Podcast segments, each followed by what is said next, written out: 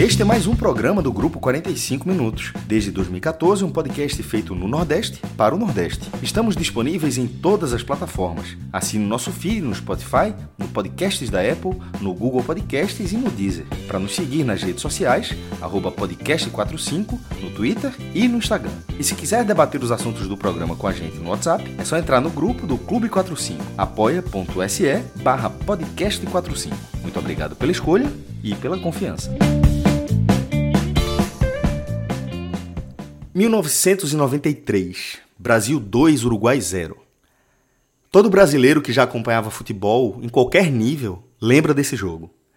O dia em que Romário protagonizou uma das maiores atuações individuais da história da seleção e garantiu a vaga do Brasil para a Copa de 94, onde o próprio Romário nos conduziu ao Tetra. Naquele 19 de setembro de 1993, pouco mais de 100 mil torcedores tiveram o privilégio de assistir à mágica do Camisa 11 em algum ponto dos setores do antigo Maracanã. 100 mil brasileiros representando todo o nosso povo. Porque todo torcedor conhece empiricamente o elo que o une a todos os demais.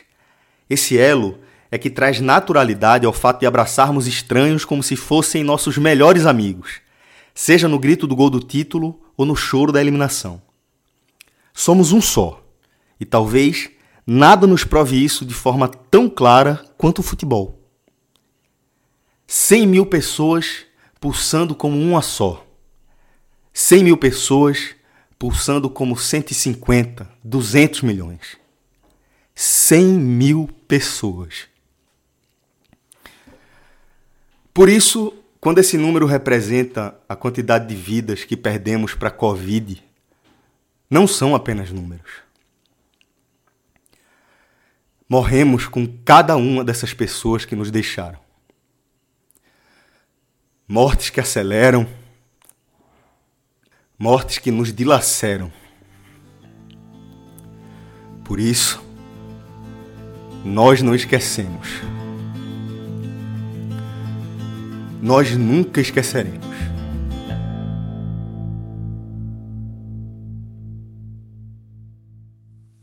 Fala galera ligada no podcast 45 minutos. Campeonato Brasileiro começou. Todas as séries aí já, já estão em disputa, né? As séries que a gente cobre: é, Série A, Série B e Série C. E os telecasts começam também em ritmo frenético a partir de agora.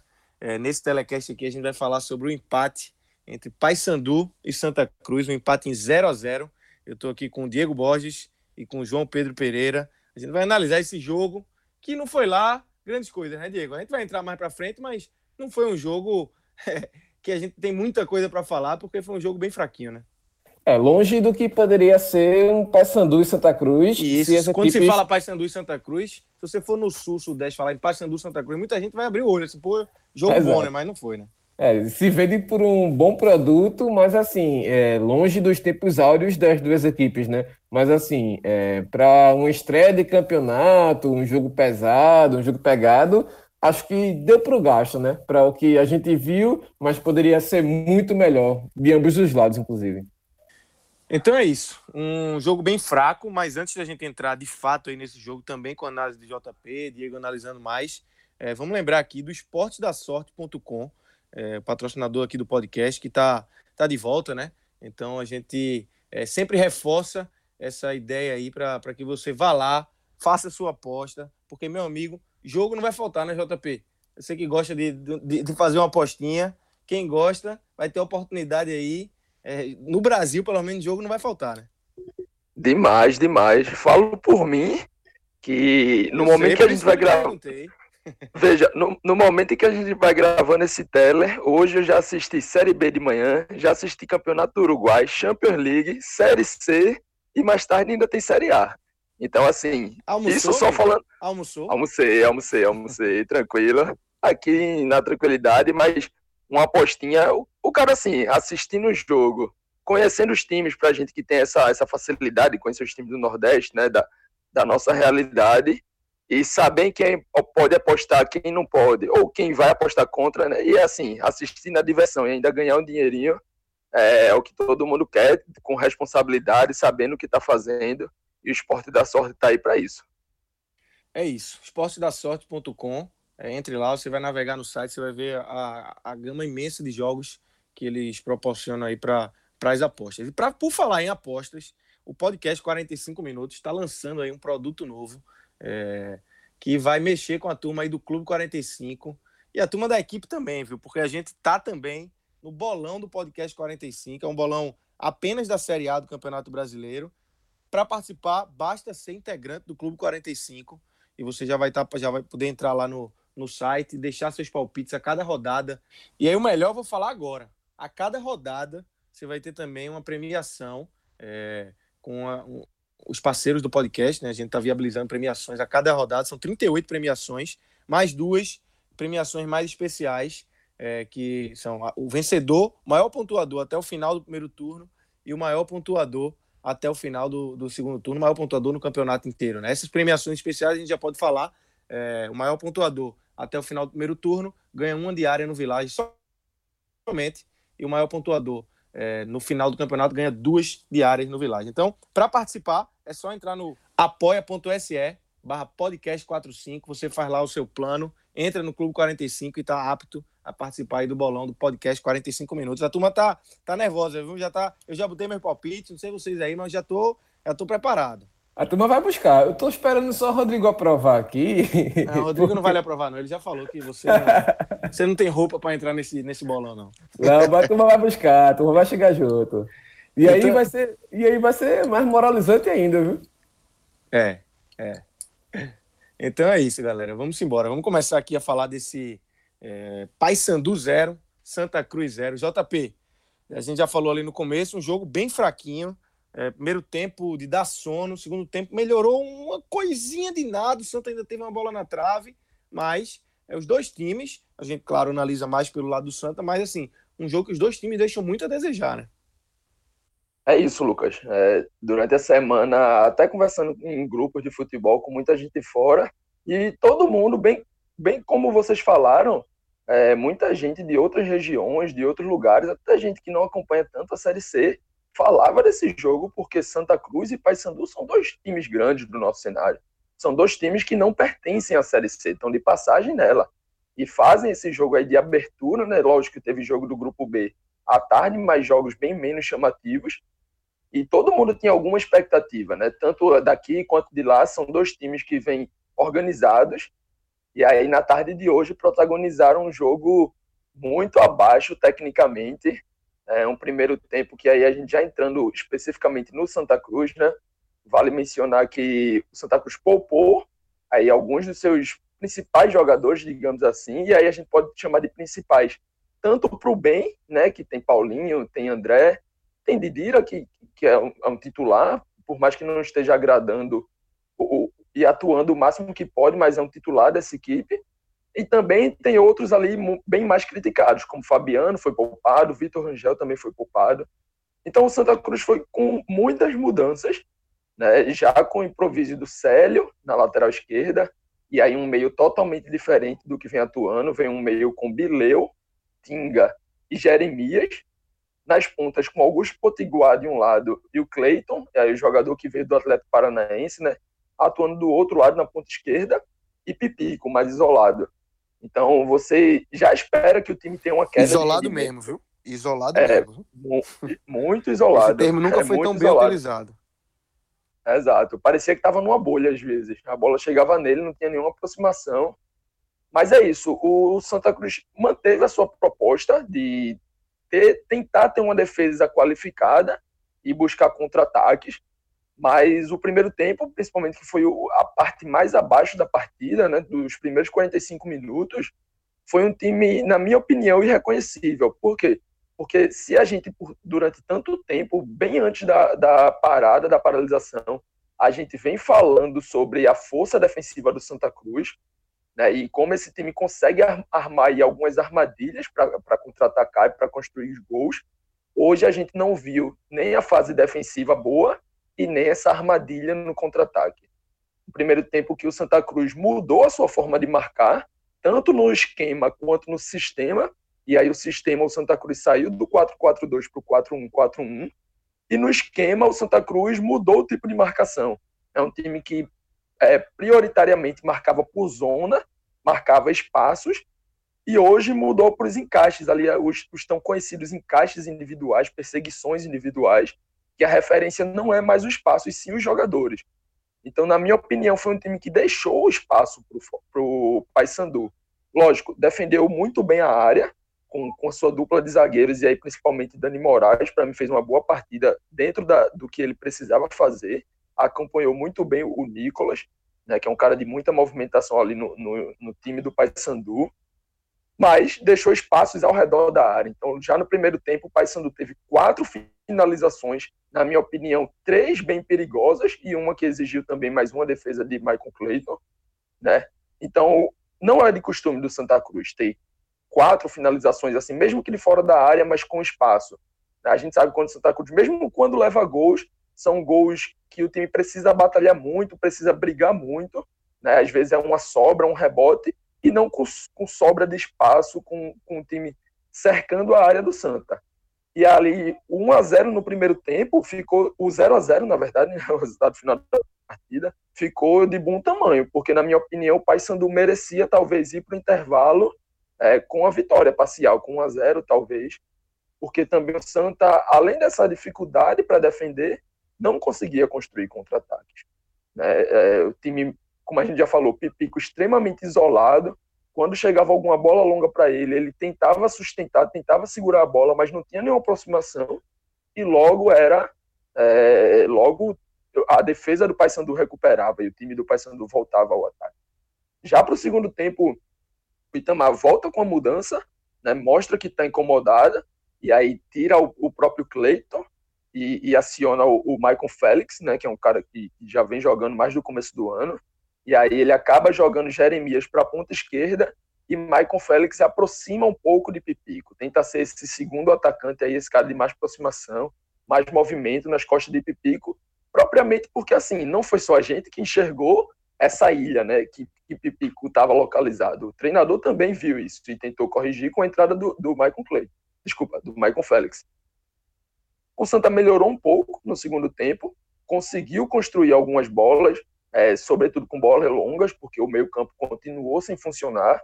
Então, o Célio, que para mim também teve uma atuação regular, conseguia alguns lançamentos no sentido oposto nele, né? que estava atuando de lateral esquerdo, achava ali do lado direito Totti ou Augusto Potiguar, e os dois ali pela direita, o lateral e o ponta, tentavam alguma jogada, tentavam clarear um pouco para tentar um cruzamento na área, uma finalização, algo desse tipo.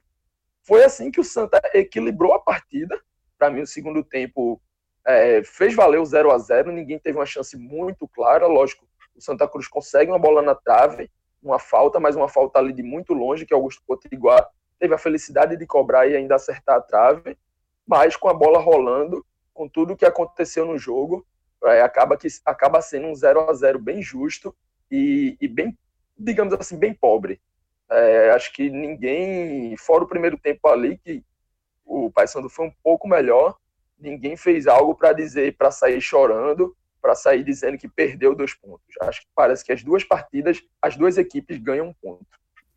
É isso, a análise de JP é essa mesma do jogo e não foge muito do que foi isso, não. É, quando ele fala sobre a mudança de postura do Santa na hora de defender, ficou bem claro, porque realmente o Paysandu tinha né, essas peças bem deslocadas, e principalmente o Nicolas, e ficou a cargo do Dani Moraes combater. E é um jogador que a gente conhece bem o poder dele ofensivo, foi o grande cara do Paysandu no ano passado na Série C.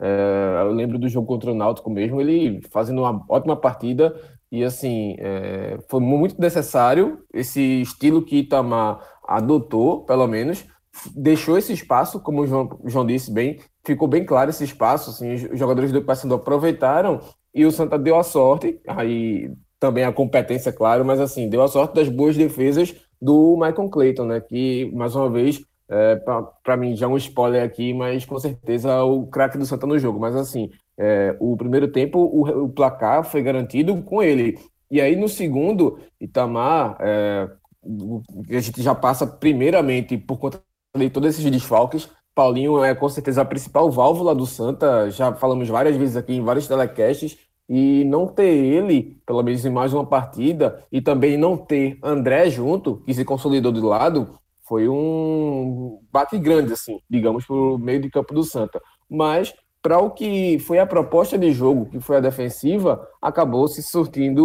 uma coisa positiva, pelo menos pelo que sai, volta na bagagem, né? Que é o ponto que é não perder fora de casa, não perder logo na estreia. E mais importante ainda é não deixar o Paysandu largar com três pontos, porque cada ponto que o Paysandu deixar de, de pontuar, que o Remo deixar de pontuar, o Botafogo deixar de pontuar, vai ser importante para os outros adversários, entre eles o Santa Cruz.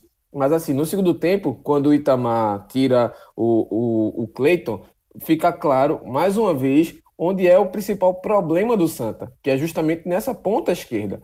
Só de não ter Fabiano, aí eu acho que não foi nem uma questão de, de desfalque, eu vejo mais como reforço, porque Célio fez uma boa partida, ele já tinha feito um bom jogo assim nessa função contra o Frei Paulistano, fez bons cruzamentos, até cruzamento para gol, inclusive. Ele, de novo, sempre com essas inversões que João Paulo falou, João Pedro falou, perdão, o, o, sempre boas inversões, sempre achando bem o Augusto ou o Jeremias também na outra ponta, ou o Toto, que é muito agudo, ou seja, foi um cara que tentou pelo menos ter uma válvula de escape nesse time meio que travado, principalmente no meio de campo que o Santa Cruz teve. Mas assim, quando o Itamar muda essa posição, essa ponta esquerda, fica mais uma vez bem claro, bem evidente que é o grande calo, que é o grande problema, principalmente da criação do Santa, porque já passaram por ali Derlis Alegre, Vitor Rangel, o próprio Augusto Potiguar no jogo contra o Salgueiro, e hoje o, o, o, Itamar colocar o Augusto na ponta direita, ele mesmo ele não falando uma, uma linha, uma vírgula do jogo da final, em que ele errou bastante nas mudanças,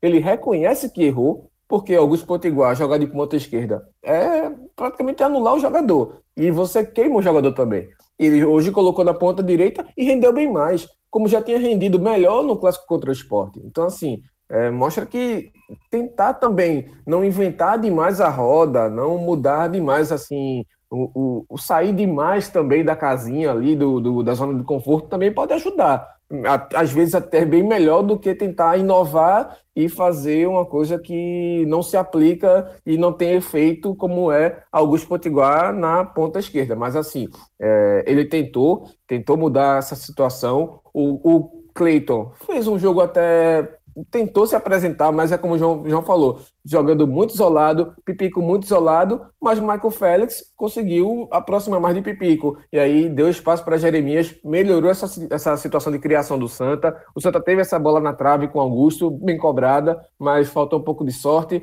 Também teve um bom cruzamento da direita para a esquerda que Pipico não aproveitou bem, chutou muito para cima, mas assim, criou também. Eu, eu, concordo com o João Pedro. No primeiro tempo, o Paysandu foi melhor e o 1 a 0 talvez fosse mais justo. Mas no segundo tempo, o Santa Cruz foi melhor e teve as melhores chances. E aí eu vejo que talvez o 1 a 1 também fosse mais justo. É sempre chato, assim. Eu não gosto muito de, ah, o placar mais justo seria isso, assim e tal, porque futebol é futebol. Mas assim, é, se fosse realmente assim, justiça mesmo, seria de fato esse empate. E assim, para o Santa, por todo esse contexto que foi essa estreia, de não ter essas peças, de vir de uma perda de título dolorida, como foi, por todo o contexto também que foi criado, chegar invicto na final, empatar em 0 a 0 e perder nos pênaltis e ser derrotado no título de forma invicta também, isso pesa também, enfim, foi um resultado importante e com esses 10 dias que vai ter agora para o jogo contra o 13, porque o jogo do 13 foi adiado por conta da final do Paraibano,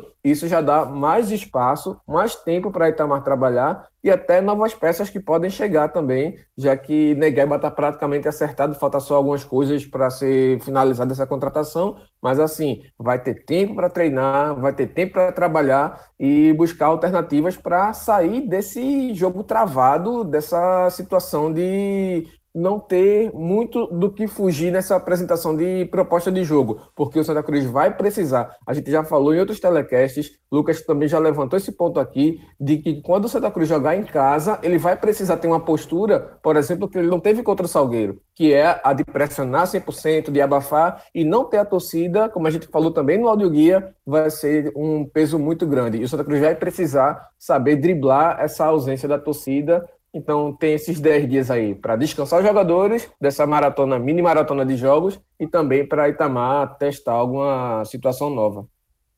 Diego, você falou aí de um, de um ponto que eu já estava pronto aqui para tocar, seria a minha, minha próxima intervenção, que é a questão do, de reforços para o Santa. Eu é, sempre tenho batido nessa tecla aqui no, nos podcasts que eu gravo sobre o Santa, também na, na, na no conteúdo que a gente produz pela UFC, que eu acho que o Santa é, fez uma ótima campanha no Campeonato Pernambucano, no recorte ali do, do dos pontos corridos, da primeira fase, né, na verdade. Indiscutível, né? Quase 100%. Indiscutível, indiscutível. É, campanha espetacular, mas ali você já dava para perceber que, que esse time, esse elenco, não falo nem do time, eu falo do elenco, o tamanho do elenco, é, para uma Série C precisaria é, de reforços. É, o exemplo está claro aí nesse jogo contra o Paysandu, né? Perdeu Paulinho e André, dois caras que são de suma importância para esse time do Santa Cruz, o meio campo do Santa Cruz, e aí você tem já uma queda bem brusca de rendimento. É, se Pipico não puder jogar, você não tem um substituto à altura. Apesar de Pipico nos últimos jogos não estar tá atuando bem, mas é um cara que, que é de confiança. Você sabe que uma hora ou outra ele vai guardar. Então, assim, o Santa não tem um substituto à altura para Pipico. E, entre outras peças, né? Você tem Didira, que até, até hoje mostrou qualidade, mas é, tem uma irregularidade também. Então, a, a, camisa 10 ali do Santa Cruz ainda não, não dá para dizer que Didira é o cara é, para ser o articulador do Santa Cruz. Então, eu queria ouvir de vocês é a necessidade é, desses reforços aí, é, tanto em, em, quantidade mesmo, para você ter um elenco mais, mais cheio, com mais opções para tomar, quanto em qualidade, jogadores que cheguem para ser titular. É isso, Lucas. Eu acho que tu já foi muito pontual quando, quando comenta dessa necessidade. É, eu vejo em algumas posições específicas, e aí, lógico, não tem como, pensando no time titular, né, com todo mundo à, à disposição, todas as peças ideais, não tem como a gente não mencionar aqui lateral esquerdo e pelo menos um ponta. Né? Tem Negueba chegando, se realmente encaixar como se espera, eu acredito que pode encaixar, um jogador que já jogou bem uma Série C, né? no próprio ano passado foi um dos artilheiros, pode chegar a ser essa peça, uma dessas peças nas pontas que o Santa Cruz precisa, mas além dessas posições já tão conhecidas, já tão faladas, acho que a gente pode citar também um pouco mais atrás. Por quê? É, hoje, com o Célio, que, que de origem é um zagueiro, atuando na lateral esquerda, a gente fica pensando, caso o Santa Cruz precise, num jogo em que não tem o lateral esquerdo, é, digamos, o William ou o Dani Moraes estejam lesionados ou estejam suspensos, como é que vai ser? Célio vai jogar na zaga, Célio vai para lateral. Então, acho que atrás também é, o Santa Cruz precisa se reforçar nesse mesmo sentido. Até na questão dos volantes, é, o, o Bilé é um cara que eu acredito que pode acrescentar. Não estou dizendo que ele é um cara que não pode estar nesse elenco, muito pelo contrário. Mas hoje, essa, essa saída da dupla, né, uma dupla muito consolidada no Santa Cruz, para mim são os pilares, junto com o Pipico e com, e com o goleiro, né? Quando os dois saem, o Santa Cruz não só mudou peças, não só tirou os dois e colocou duas peças abaixo, mas é, colocou duas peças abaixo e ainda teve que mudar a forma como o time atua, teve que mudar o tipo de marcação, saindo da zona para o encaixe, pra, porque talvez os jogadores que entraram não, não, não estejam tão preparados para marcar zona, para defender espaços, porque você tem uma referência Marcar espaço é diferente de você marcar uma pessoa, né? É algo muito mais subjetivo. É algo que precisa muito mais de, de inteligência para você fazer a leitura de onde se posicionar. Né? Marcar alguém, você saber quem é a pessoa que você vai pegar, é muito mais fácil. Você tem um referencial físico ali, propriamente dito. Então, acho que o Santa Cruz precisa também pensar numa peça para o sistema defensivo, ou um zagueiro ou um lateral esquerdo reserva, já que também precisa de titular, e mais um volante que possa suprir a saída de Paulinho e André. Lógico, vai suprir sendo um pouco abaixo, mas que possa fazer um papel parecido. Essa necessidade do lateral esquerdo ficou muito evidente no Pernambucano, que não tem um nível, mesmo com o Santa Cruz tendo feito uma ótima campanha, mas ficou bem claro que precisava de um, um outro jogador, que Fabiano não seria esse jogador titular às 18 rodadas da Série C. E nem improvisar Célio nas 18 rodadas também vai resolver, até porque uma hora ou outra vai acabar perdendo essa, essa, essa, essa, peça, porque é um zagueiro nato, então, assim, em alguma hora ou outra ele vai se ser suspenso de alguma forma, vai ter três cartões amarelos, enfim.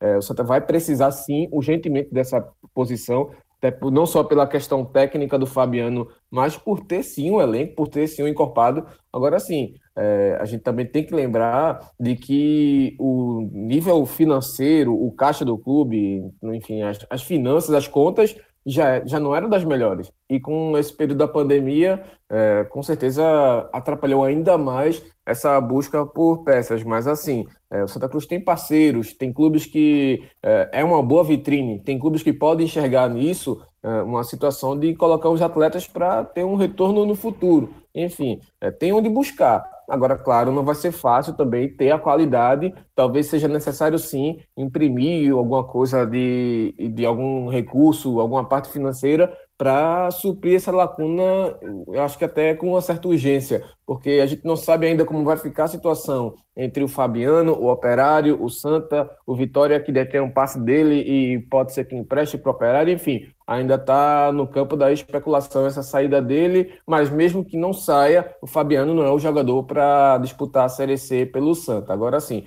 é, na ponta, acho que com a chegada de Negueba e alguma outra peça, aí sim o Itamar já tem opção, porque o Vitor Rangel não é ponta, ele é centroavante. Então, assim, se ele for de fato a sombra de Pipico, acho que ele pode render, como ele já rendeu bem contra o Náutico nessa função de centroavante. Já rendeu bem também em outros jogos nessa função. Contra o Afogados mesmo, quando eles jogaram juntos, o Pipico e o Rangel, várias vezes o Pipico deixou a área e o Rangel ficou de centroavante. E ele fez um bom papel. Assim, é, claro que essa falta de um lateral esquerdo para apoiar e essa falta de um escape do Santa Cruz por esse setor de ataque, isso também não só deixa claro o, a pobreza de criação do Santa, mas também queimou várias peças. Jogadores que poderiam ter rendimento melhor. Se tivesse alguém para apoiar, se tivesse um meia para dialogar com eles um pouco mais rápido, digamos assim, um apoio no lateral, talvez tivesse um rendimento melhor. Mas, assim, desse jeito que está hoje,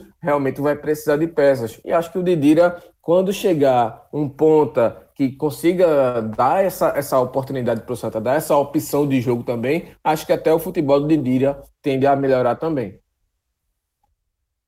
Então, galera, antes da gente entrar nos destaques individuais aí, é, analisar os jogadores que foram bem, os jogadores que foram mal no time do Santa, é, deixa eu lembrar que eu já falei lá no começo sobre o Village, mas agora lembrar que o Village está de portas abertas é, desde o dia 31 de julho o Village voltou às suas atividades aí, fechou pela primeira vez em sua história durante a pandemia, né? Todos os, toda a rede hoteleira de Pernambuco é, ficou fechada por um tempo por conta da pandemia do coronavírus, mas é, o Village se reestruturou é, para atender todos os, os requisitos aí de, de, de segurança, de, de, saúde mesmo, e o Village está com as portas abertas, abriu no dia 31 de julho, e é óbvio que está junto do podcast, o podcast está junto do Village. A gente tem essa parceria aí desde 2014, é, é uma parceria realmente longa, duradoura e que é, sempre trouxe muitos bons frutos, tanto para um lado quanto para o outro. E então, é, fica a dica para vocês: entrem no Instagram do Village, deem uma olhada em como eles se prepararam, mudaram a questão de café da manhã, é, o Village, é, a questão da alimentação também, é, de, de, um modo geral, né, almoço, jantar, o Village se preparou muito para receber os hóspedes de volta, como sempre recebeu, mas agora a gente vive uma realidade diferente, o chamado novo normal.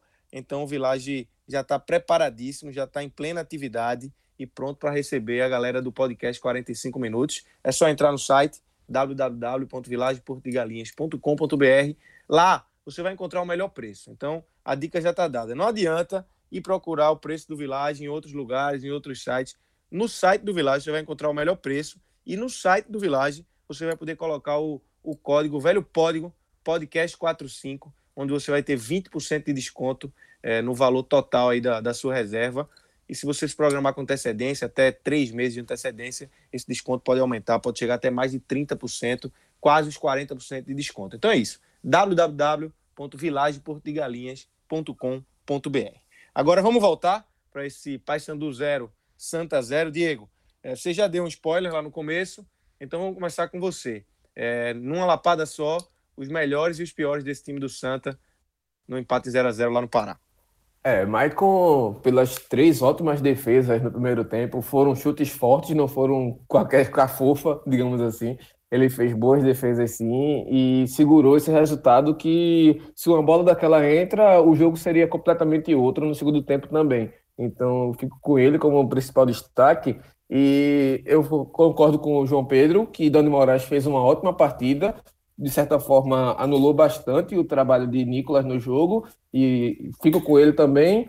E Célio, Célio para mim foi esse cara que conseguiu tentar alguma coisa de mudar um pouco o ritmo do jogo, inverter uma bola importante, acionar uma, uma situação ou outra. O cruzamento de Pipico que Pipico perde mesmo ele que fez a inversão para o cruzamento em seguida e Pipico não conseguiu finalizar para o gol. Mas assim, poderia ter mudado também o jogo a favor do Santa e por isso que eu fico com esses três.